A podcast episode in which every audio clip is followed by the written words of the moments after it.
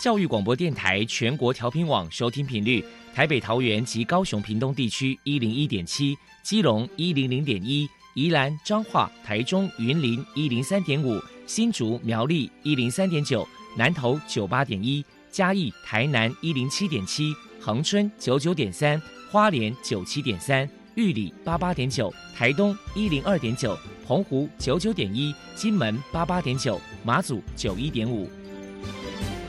是包容，爱是牺牲，爱是分享，爱是服务。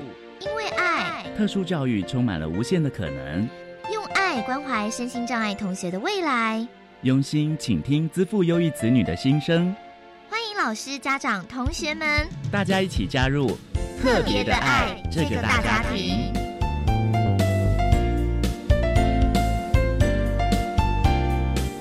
本节目由教育部学生事务及特殊教育司指导，国立教育广播电台监制，欢迎收听。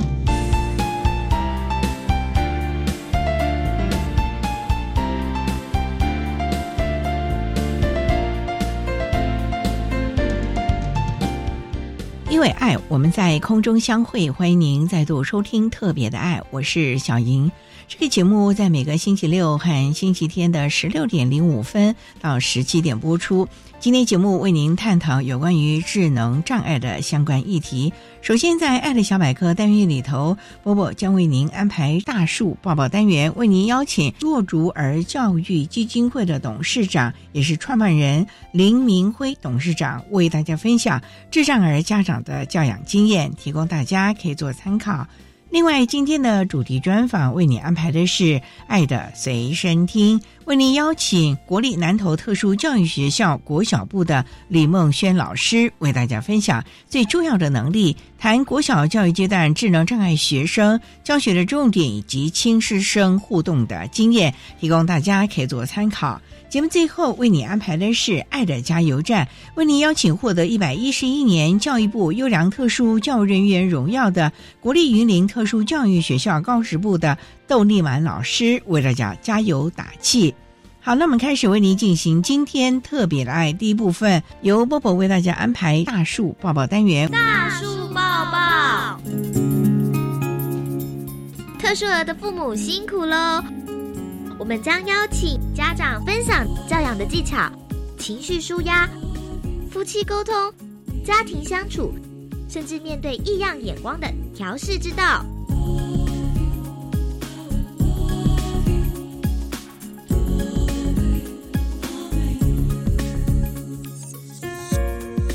Hello，大家好，我是 Bobo，欢迎收听大树抱抱。今天我们特别邀请到若竹儿教育基金会的董事长。同时，也是创办人林鹏辉先生来到节目现场，跟大家分享智障儿的家长教养经验谈。林董事长的小孩东义，其实是他所认养的小孩，今年已经四十岁了。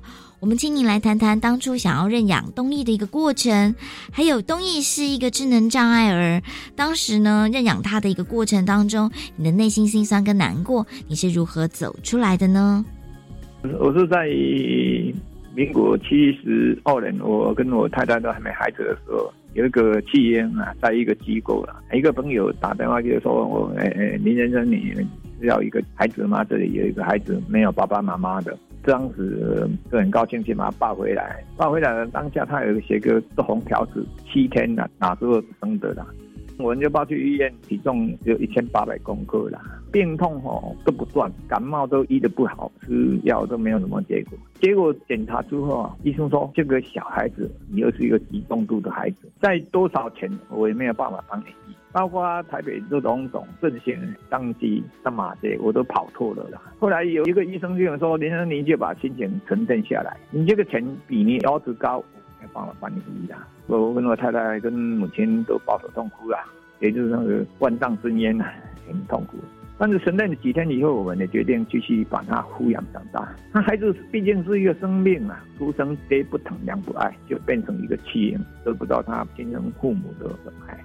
我就这么想，我跟我太太讲，我相信我们两个夫妇有能办法把这个孩子养。也有一个想法，就跟太太讲，如果这个孩子是我们的，如果是你是我，像我们的这个孩子这样子啊，我们要将如果过一生，我太太也很辛苦，这一路就跟我努力把这个孩子照顾好。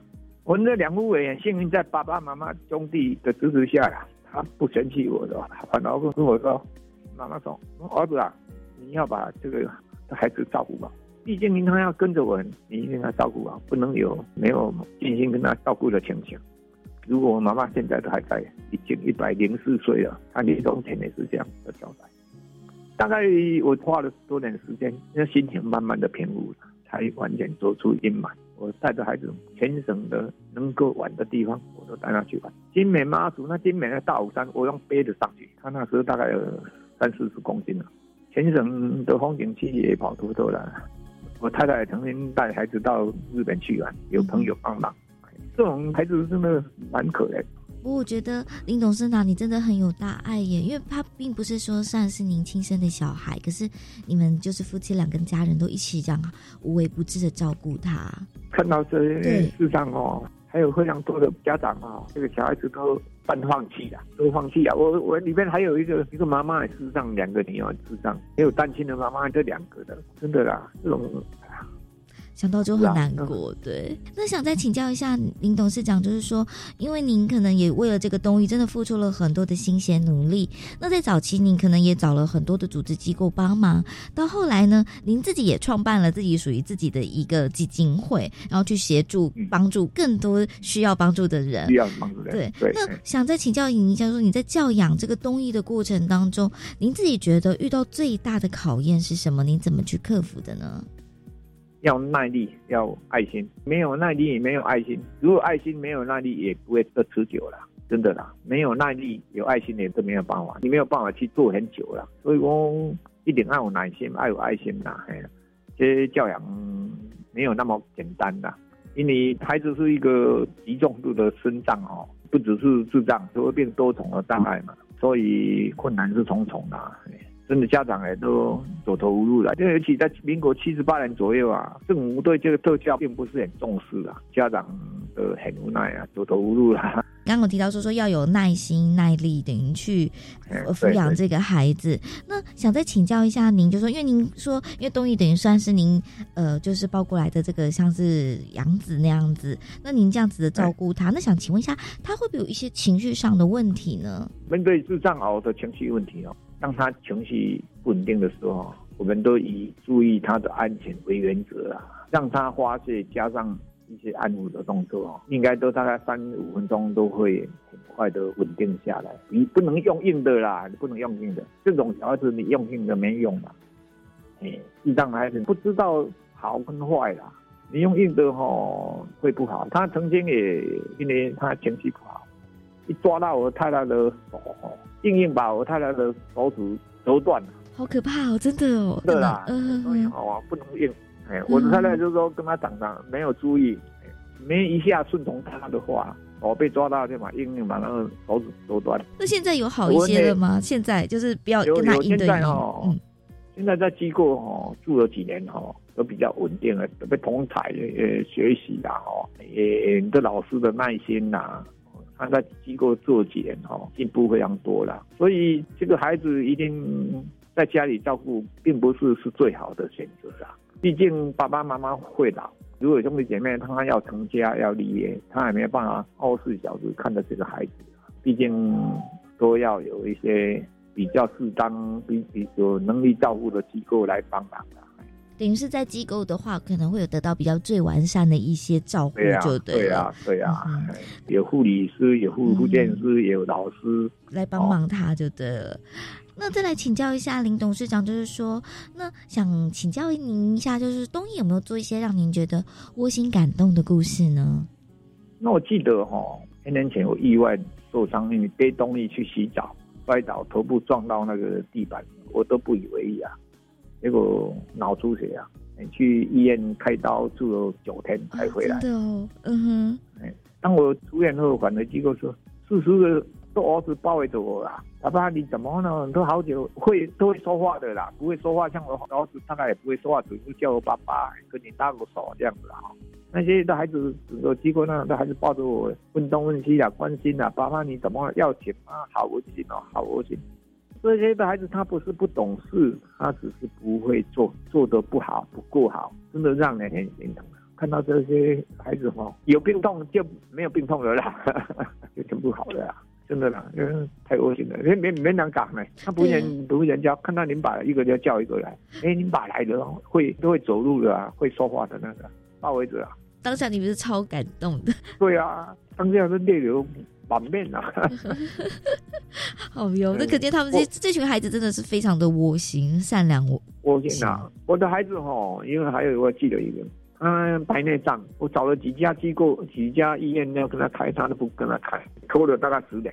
后来我遇到一个很好的善心的医师朋友介绍，在嘉义太保长庚医院的眼科主任，女的，看看看，看一看，来，你带来我帮你处理。后来我儿子两个视力大概都接近零的，他看东西都有摸的。后来那个赖医师就帮我儿子每一次都做做一个。第一次他开完一个的话。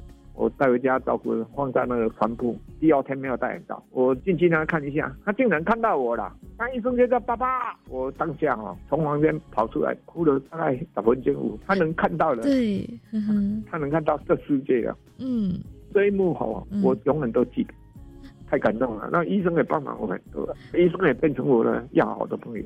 这是贵人，他是我的贵人。对，那最后想请教一下林董事长，就是说，因为想必因为你在这基金会当中看了那么多的孩子，可能也见了那么多的一些各式各样的家长，要么请您给同样是家里面有这样弱主儿的家长一些鼓励的话呢？我是身为智障孩子的家长，孩子四十一岁，大概投资这个机构已经二十五年了，我都认为只要我们勇敢走出来，孩子会有机会，社会给我们帮忙。这样的话，孩子有机会出来，都会给人帮忙。到头来活得更快乐是我的孩子。那孩子的机会是家长要给予的，不是把他关在家里，或者不给他机会。所谓的善心的好朋友很很多很多，真的会有帮忙我们克服一些困难。在这个机会，谢谢全国的好朋友，以做出了二十五人来的帮忙，非常多的相助，真的很感谢大家。非常谢谢弱主儿教育基金会的董事长，同时也是创办人林鹏辉先生接受我们的访问。现在我们就把节目现场交还给主持人小莹。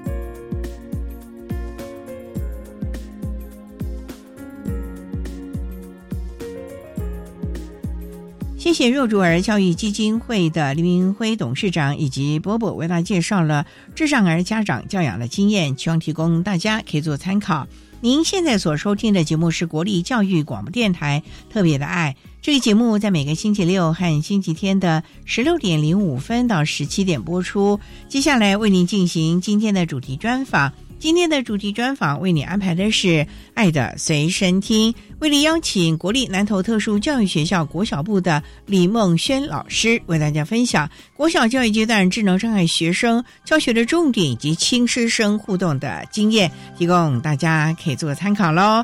好，那么开始为您进行今天特别爱的主题专访，《爱的随身听》。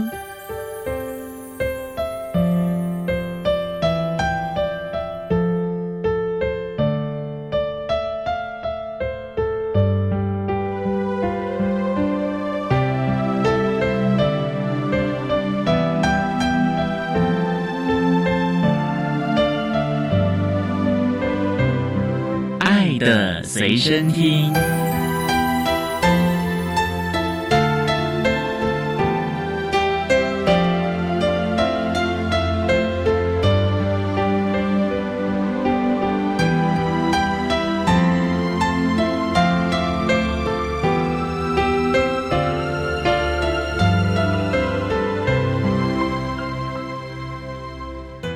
大家邀请国立南投特殊教育学校国小部的老师李梦轩李老师，老师您好，主持人您好，大家好。今天要特别邀请李老师为大家分享独立生活的能力，谈国小教育阶段智能障碍学生教学的重点。首先想请教李老师啊，国立南投特殊教育学校是在南投的什么地方啊？它在中心新村，这么好的地方哦。对，这个地方风景很好啊，是，而且当年是国内社区的经营规划方面全国标杆的嘞。是。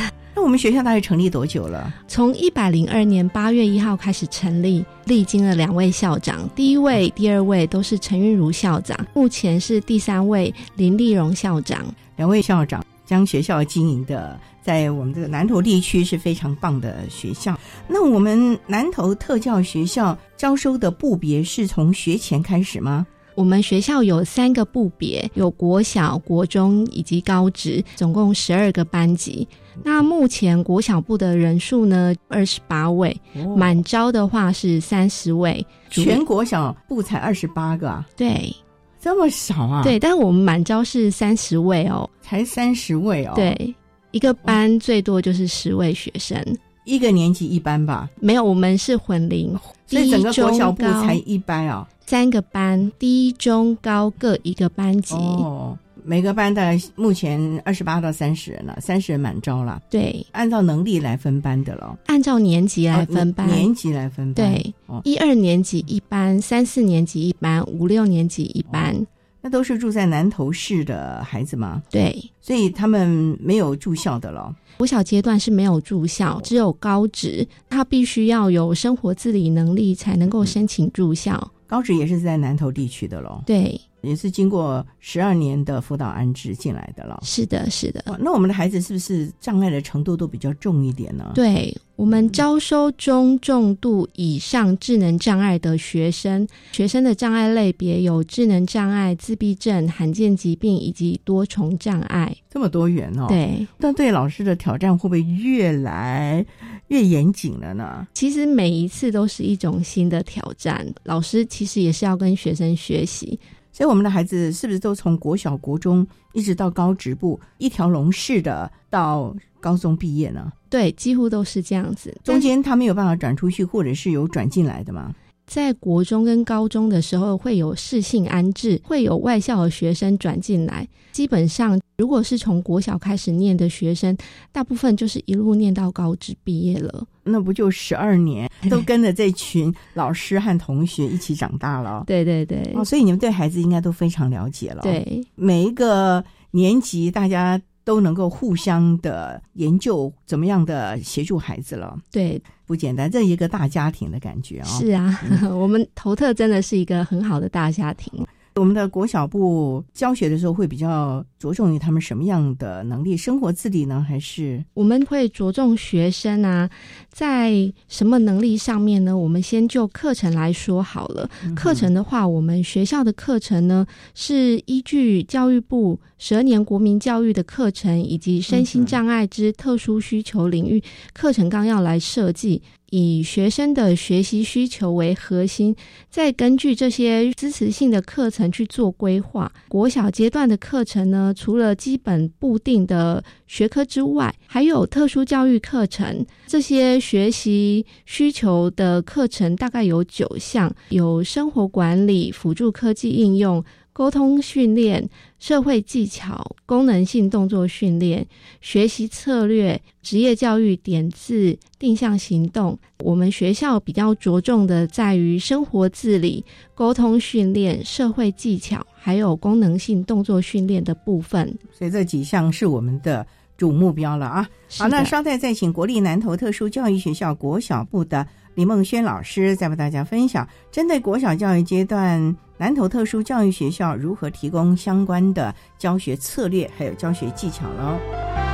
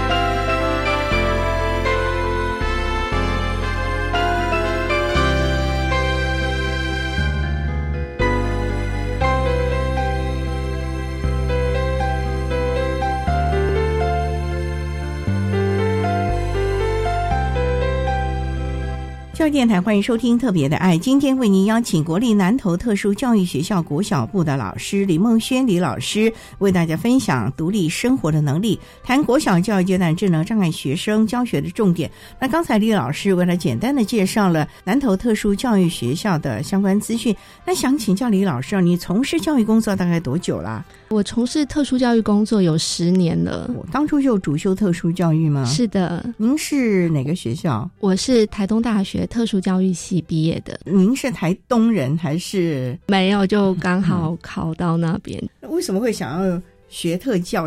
其实我跟特教的起源是我在高中的时候，刚好我们高中有一位老师，他说你们刚好可以利用寒暑假的时间去做一件有意义的事情，所以我就思考说我要做哪一件有意义的事情在暑假。刚好我妈妈她有一位同事的小朋友在爱心家园在那边上课，他就问我说：“那你要不要去那边当志工？”我就想说，好像也不错哎，所以我就到了爱心家园去当志工。爱心家园是是一个什么样的一个团体啊？针对什么样的人呢？针对有特殊需求的小朋友。年龄大概多大呢？他从早疗，大概两岁之前，一直服务到大概成人，等于就是一个民间机构了嘛。是的。那你去当志工能做什么？我每天会陪他们去运动，进行一些课程，当小助教。是的，那这个暑假期间感觉怎么样？全都在那里吗？对，全都在那里，觉得很充实，因为是一整天的。那边他有一句话让我觉得还蛮受感动的，就是服务生命是一件快乐的事。我进去以后，我发现这两个月虽然很忙碌，但是也过得非常充实。的确，就像他讲的，服务生命是一件快乐的事情。所以我后来在选填志愿的时候，我就觉得特殊教育它是一个还不错的选择。全特殊教育。家人有没有什么建议？没有，没有，他们都还蛮支持我，所以感觉那两个月其实是个非常充实的，也奠定了你后来主修特殊教育的机缘喽。是的，不过呢，您是台中人嘛？对，到东部地区，感觉虽然好山好水，能够适应吗？刚开始不太适应，觉得好像。差异蛮大的，但是后来发现，其实台东是一个很美的地方，很接近大自然。这四年也蛮快乐的哦。对啊，那毕了业就直接到南投特教学校教学吗？哎，没有，我有在那边念研究所，也在东大念研究所。对对对，念完研究所才回来。对，才入头特，也是经过教室甄试了。对，到了头特，跟你在这个念书应该有很大的差别吧？因为念书包括了研究所，应该都是比较理论的，虽然可能有实习啊，可是真的让你到教学现场，那不是感觉感受应该不一样了哦。对，不太一样哎，因为在旁边当小助手，跟你自己下去实际上要带一个班，那个心情还有责任上其实是差异很大的。嗯，所以也还就适应，慢慢的学习了。对，就一边做一边学习，一边跟学生学习。因为我们的学生其实每年进来的学生的状况其实都不太一样，不会说有一个完全一样的学生，或者是很类似的学生。所以我们都是一边做一边学习，每个人都必须量身定做他的个别化的教育计划了啊！是的，好，那我们稍待呢，再请国立南投特殊教育学校国小部的李梦璇老师，再为大家分享针对国小教育阶段南投特殊教育学校如何提供相关的教学策略以及注意的事项喽。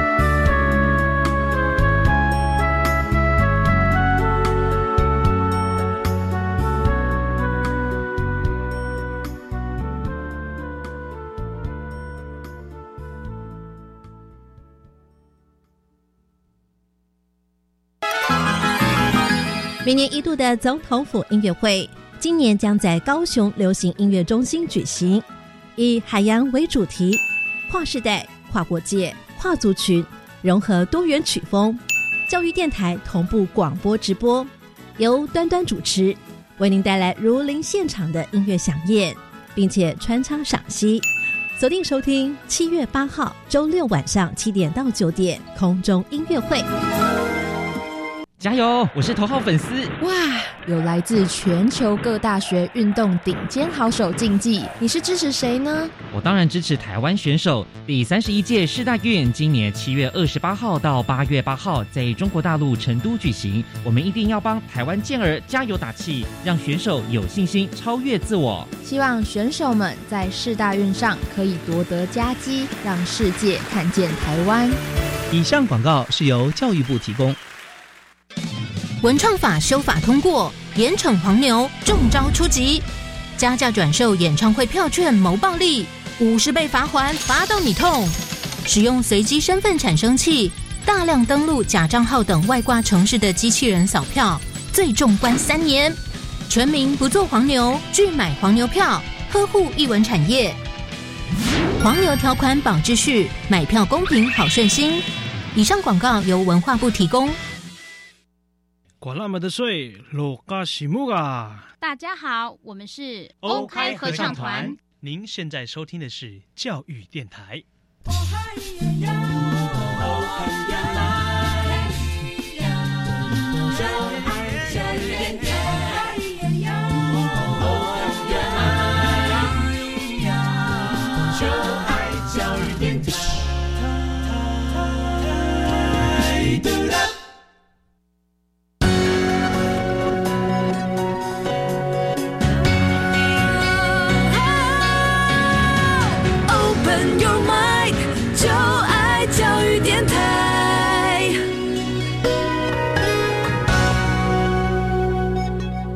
电台欢迎收听《特别的爱》这个节目，是在每个星期六和星期天的十六点零五分到十七点播出。今天要为您探讨的是有关于智能障碍的议题。为您特别邀请到的是国立南投特殊教育学校国小部的李梦轩老师，要为大家分享在特殊教育学校如何针对智能障碍的孩子提供适切的教学策略。十年的教学的经验，想请教老师啊。虽然这是一个特殊教育学校。孩子的障碍程度也比较的重度一点，可是呢，仍然有他的教学目标。您刚才提到了九大领域当中，有四大领域是我们琢磨以及特别着重地区。那老师有没有一些相关的经验跟大家分享？您如何陪着这个孩子从小一进来，或者是你一接班的时候呢，为他定定了 IEP，结合了各项的专团呢等等的呢？这些的经验跟大家分享一下吧。我们每位学生都是很有他个人特色的，所以在针对学生，不管是教学或者是他生活上，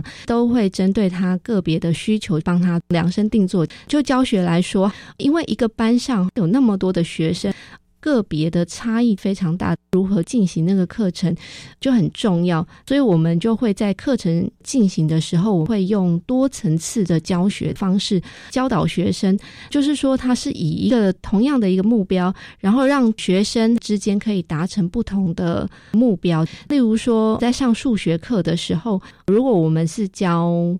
数量好了，一般的学生他可以经由教导就学会，但是有一些手部动作能力比较差的学生，或者是他的认知程度可能更低落的学生，那我们要怎么样让他可以也参与这个课程呢？我们就会设计一些活动，例如说小朋友他们要练习抽牌，扑克牌还是抽。扑克牌抽到扑克牌的数量，像例如说，我抽到数字五，我就要拿一个杯子，那个杯子下面它是有一个洞，那我们就有一盘的球，它就要压五次，就他能不能知道五这个数字的意义？是的，是的。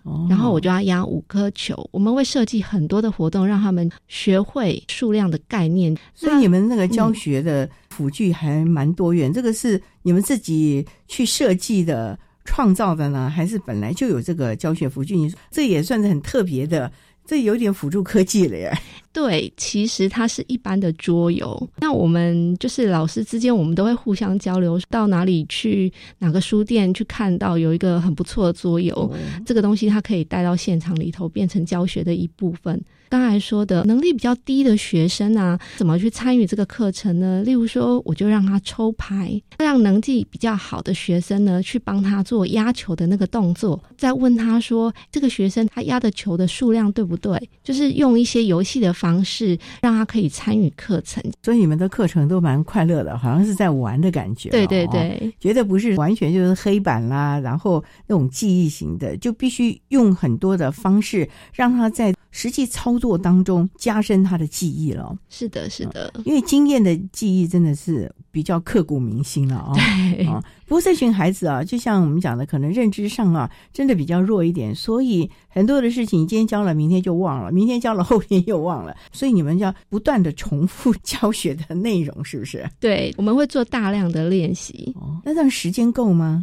可以啊，每天都有课程。那只要在课程里头花一点时间做的话，其实孩子的记忆他就会变成短期记忆，再久一点他就会变成长期记忆，能够内化了。是。那你这个数字主要是要教他什么呢？不是说只是按五个球，四个数字就按四个球吧？应该是可以运用到生活当中嘛。例如说，他能不能识字，知道今天这瓶饮料多少钱？找给他的钱对不对？是不是也有这种生活所谓的应用数学这一块面呢？也有哎，对我们数学课程也会结合生活课程，会在一些生活课或者是一些比较轻松的课程的时候，带学生到超商或者是到家乐福去实际的做一个买买的练习。他就要把他上课教的那些东西、那些基础的能力拿出来运用。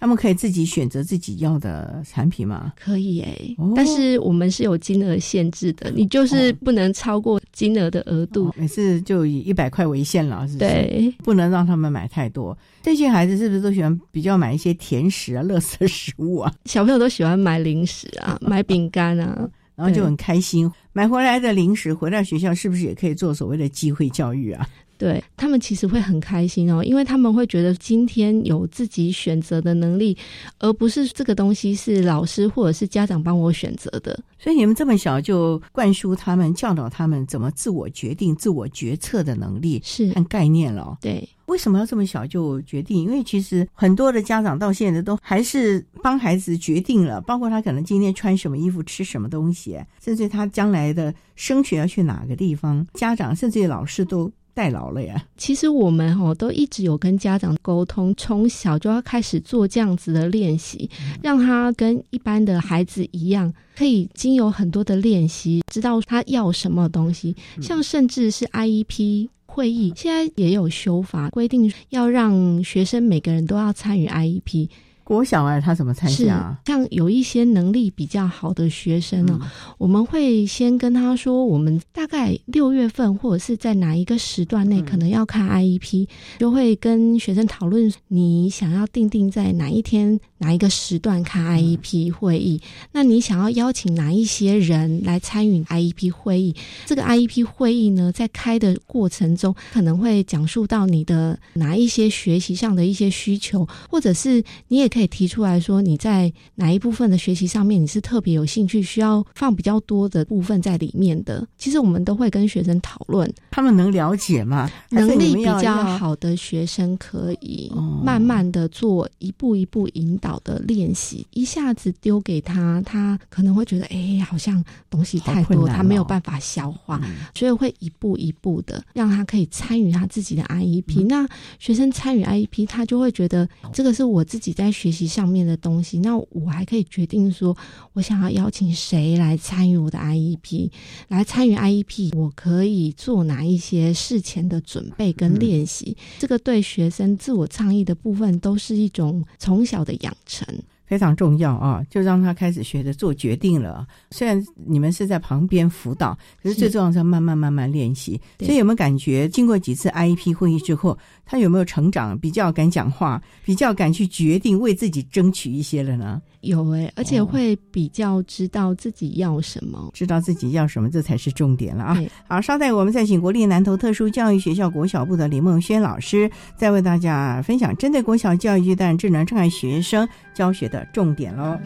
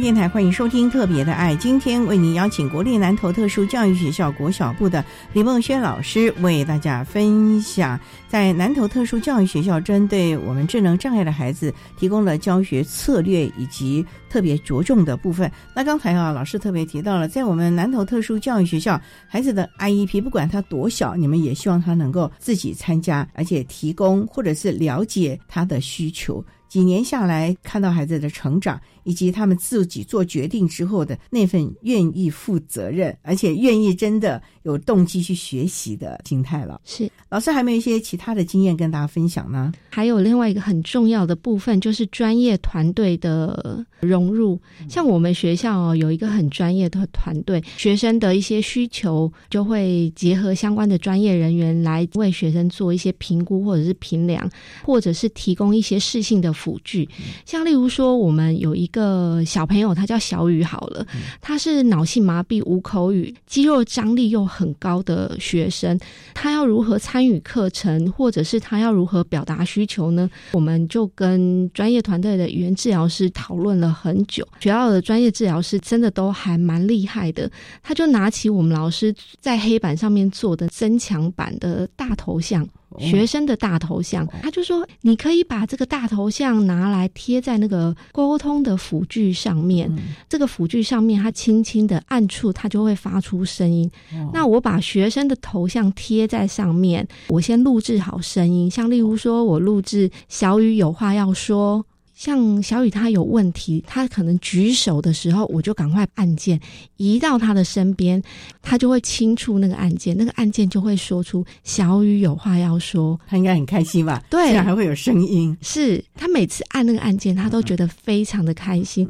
当他按完那个按键以后，我再问他问题，那他可以用圈或叉的那个沟通图做一个选择，是或不是，要或者是不要。老师，我就很好奇，他已经知道要举手，他要回答，那你为什么还要他一定要按那个小雨有话要说呢？是不是还有一些其他的教学的意义在里面？要他做这个动作，其实是要他能够为自己发声，就是他要能够表达。没有口语的小孩，有时候你很难用肢体的动作去判断他现在的需求是什么。他举个手，有可能是因为。他想要伸个懒腰，哦，或者是他想要发表，或者是他只是手很痒而已。所以我们会跟他确认说，你是不是你要表达什么意思？所以我们才会要求开始慢用沟通辅具。刚开始在用的时候呢，会觉得一学生真的了解吗？真的会用吗？可是当用了一阵子以后，你就会发现学生越来越能够融入这样子的辅具，而且能够。越来越了解这个学生的需求是什么，因为他们能够借由这样的辅具表达自己的需求或者是自己的想法，其实是一件很棒的事情。主要是这些是没有口语能力的孩子了，是那如果有口语能力的呢？你们怎么办呢？还是让他单字来表达呢？是还是不是？让他自己口说了呢？其实我们学校有很多种不同的沟通辅具，也有那种注音符号沟通版，或者是那种图片式的沟通版。那我们会针对学生个别的需求，有一些学生他即使有口语，但是他表达能力不好，所以我们就会用图片沟通的方式让他做选择。他经由图片的选择，就可以完整的表达肚子饿了，或者是我现在心情很不好。这么抽象的心情不好的，对，像我之前哦有带过一位情绪障碍的学生，这个学生哈，他每次到了第三节课的时候，他就会尖叫。为什么肚子饿了？不知道。他其实有口语哦，可是你问他也问不出个什么所以然。我们就先做观察记录，观察了几天，就发现他尖叫的行为呢是有频率的，每次都是在第三节下课的时候尖叫。所以我就拿了一些沟通的图片给他，我就问他说：“你是肚子饿吗？”他就说是。那我就跟他说：“如果你肚子饿了，你可以拿这些图卡。”我就做了一份他自己的图卡给他，让他放在桌子上面。他只要有需求的时候，像例如说第三节下课到了，他肚子饿了，他就赶快拿图卡说：“老师，我肚子饿了。”对，给他点点心。对，我就会跟他说：“你只要用好的方式表达出来，老师就会给你饼干吃，你不会肚子饿。而且他尖叫那个声音非常的尖锐，会干扰到其他的同学、其他孩子。对对对对，所以我们觉得，如果可以用好的方式，用正确的方式，让孩子他可以借由沟通辅具表达他的需求，其实是可以降低很多的行为问题。所以啊。”在这样的就感觉说，他的沟通协调就进步了，也不会再有尖叫。你们也了解，也能够满足他的需求了。是，所以呢，其实还是要有适切的沟通的方法了。好，那我们稍待再请国立南投特殊教育学校国小部的李梦轩老师，再为大家分享国小教育阶段针对智能障碍学生的教学策略喽。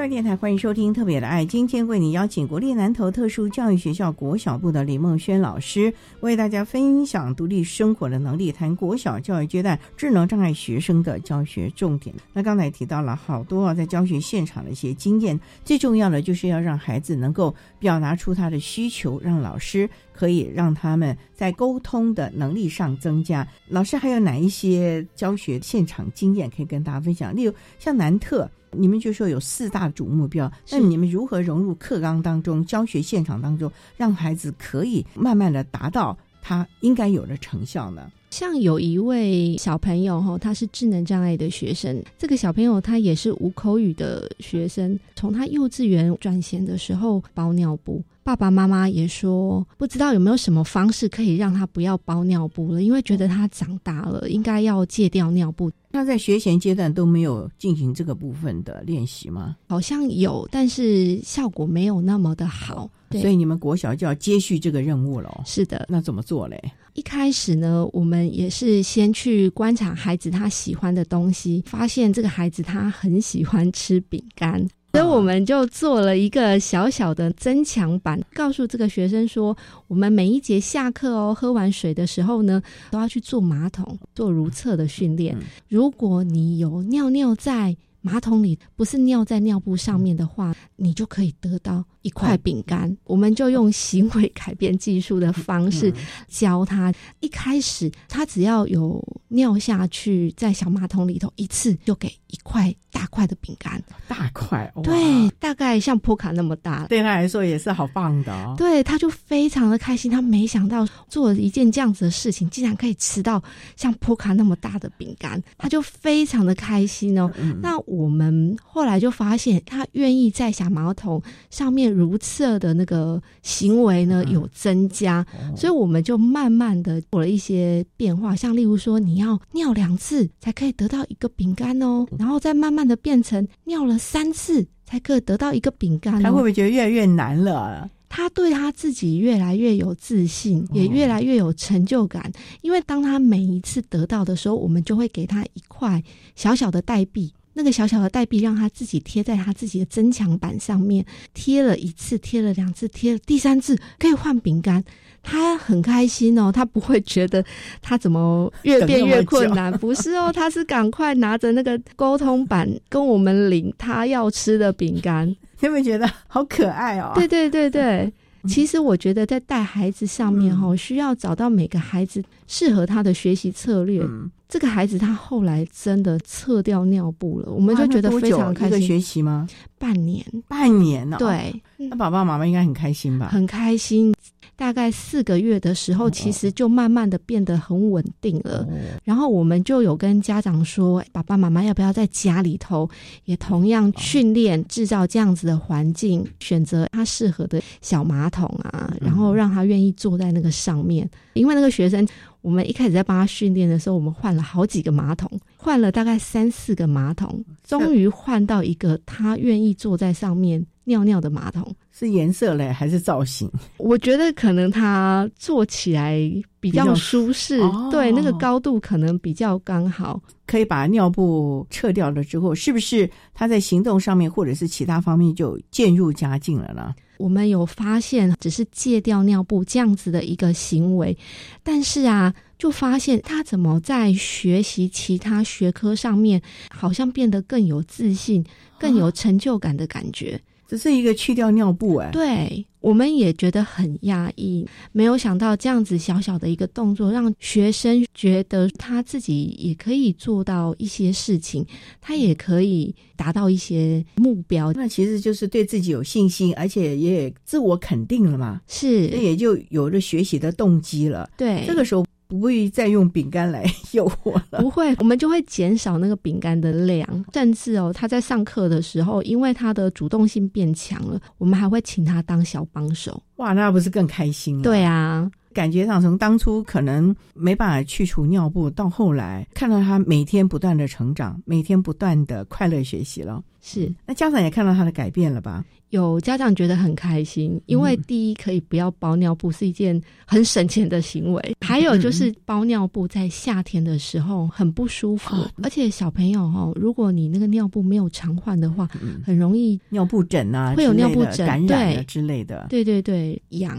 不舒服又闷热，所以戒掉尿布其实对学生来说，好像跨上另外一种里程碑的感觉，感觉长大了，对，就越来越有自信的感觉了啊。所以在这个部分呢，老师也提到了这里面啊有这个亲师共同合作这一块了，因为你们在学校里面开始让孩子可以慢慢去除掉了对尿布的依赖，那这个时候就必须家庭也必须同步了吧，否则他回到家照样。包尿布会不会有点错乱了呢？会耶，刚开始的确，妈妈会觉得他有时候要做好多的事情，没有办法不让他时间到了就去如厕，所以他在寒假的时候就又包回尿布。哎呦！但是我们开学后三天他就戒掉了，因为其实你已经学会了，就不容易忘记啊。所以从这也知道，就是家长有时候真的要坚持一下了。对啊，因为你如果让他本来学会的这个能力又退回去的话，老师要花更多的时间精力了。对孩子来说，也会有一点点那种自信心不足的状况。好，那这是一个去除尿布非常成功的例子了。所以这个部分家长也必须尽量的配合了吧？是很多的事情必须从学校当中延伸到了家庭里面，不光是借尿布这件事情，是不是其他的认知啦？或者学习，甚至于可能在家里当个小帮手啊，做一点家事，这个是不是也在学校当中会去跟家长讲说，他今天学会了擦桌子，爸爸妈妈是不是要开始怎么样怎么样训练他了呢？会，其实我们每个礼拜五啊，都会有一个回家作业，像例如说，我们这个礼拜我们的生活课是在教拖地。在礼拜五的时候，就会有一个回家功课，就是让家长他可以利用假日的时间，让学生在家里头做这样子的练习。它其实是一个小小的检核啦，就是说，诶，如果我有做到的话，我就打勾；那如果没有做到的话，就不会在上面留有记录嘛。其实一个学期下来，你就会发现，如果家长他都能够跟着学校配合着学校这样子做的话，学生他学会了很多生活上的技能。在寒暑假的时候，我们也会有一些小作业，就是我们要把这学期学到的东西，在家里头，你是否能够落实在家里头的环境。境里面，或者甚至是其他的社区环境，所以我们都会有一些这样子的小作业，让学生回去做。所以老师啊，如果家长配合度高的话，这个孩子哪怕是经过了一个寒假、暑假回来学校，还仍然能够保持他在这个学期中学到的能力。否则，好多老师说完蛋了，一个寒假、一个暑假回来后，孩子全部忘光光，又要从头开始了。会不会家长配合度其实是延续的学校，而且也是延续了孩子能力的非常重要的一个意涵呢？对对，其实这是真的哦，所以我们都会想尽很多的方式，例如说在面临寒假或者是暑假这个时间哦，我们会出一些小任务，让学生他可以执行，每天不要做很多，每天就是做一件家事就好，让他也不要觉得压力很大。可是你只要有持续做的话，你就比较不容易忘记，用进废退嘛，总是不断的要去练习，尤其我们这群孩子。真的要在生活中去练习所有的能力，因为他能够独立自主的生活能力，这才是他未来长远的能力了啊！好，那我们今天也非常的谢谢国立南投特殊教育学校国小部的李梦轩老师，为大家分享了针对国小教育阶段智能障碍的孩子，南投特殊教育学校在教学现场所提供的教学的策略，提供大家可以做参考。那今天非常谢谢李老师的分享，谢谢您，谢谢您。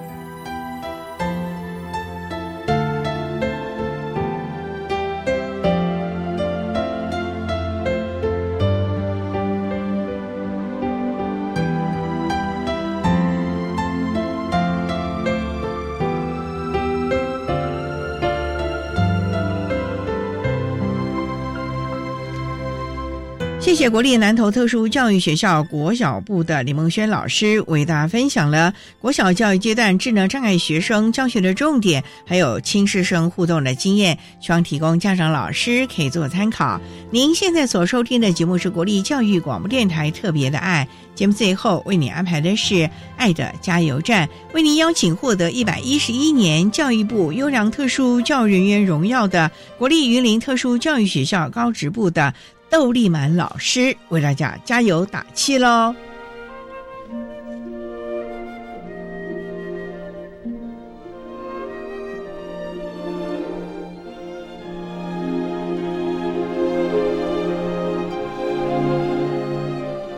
爱的加油站。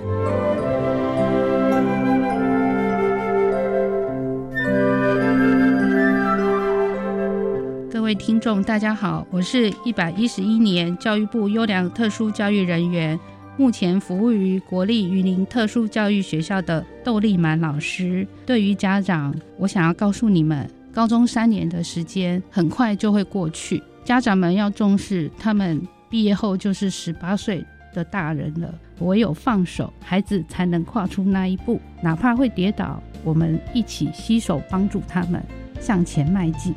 谢谢。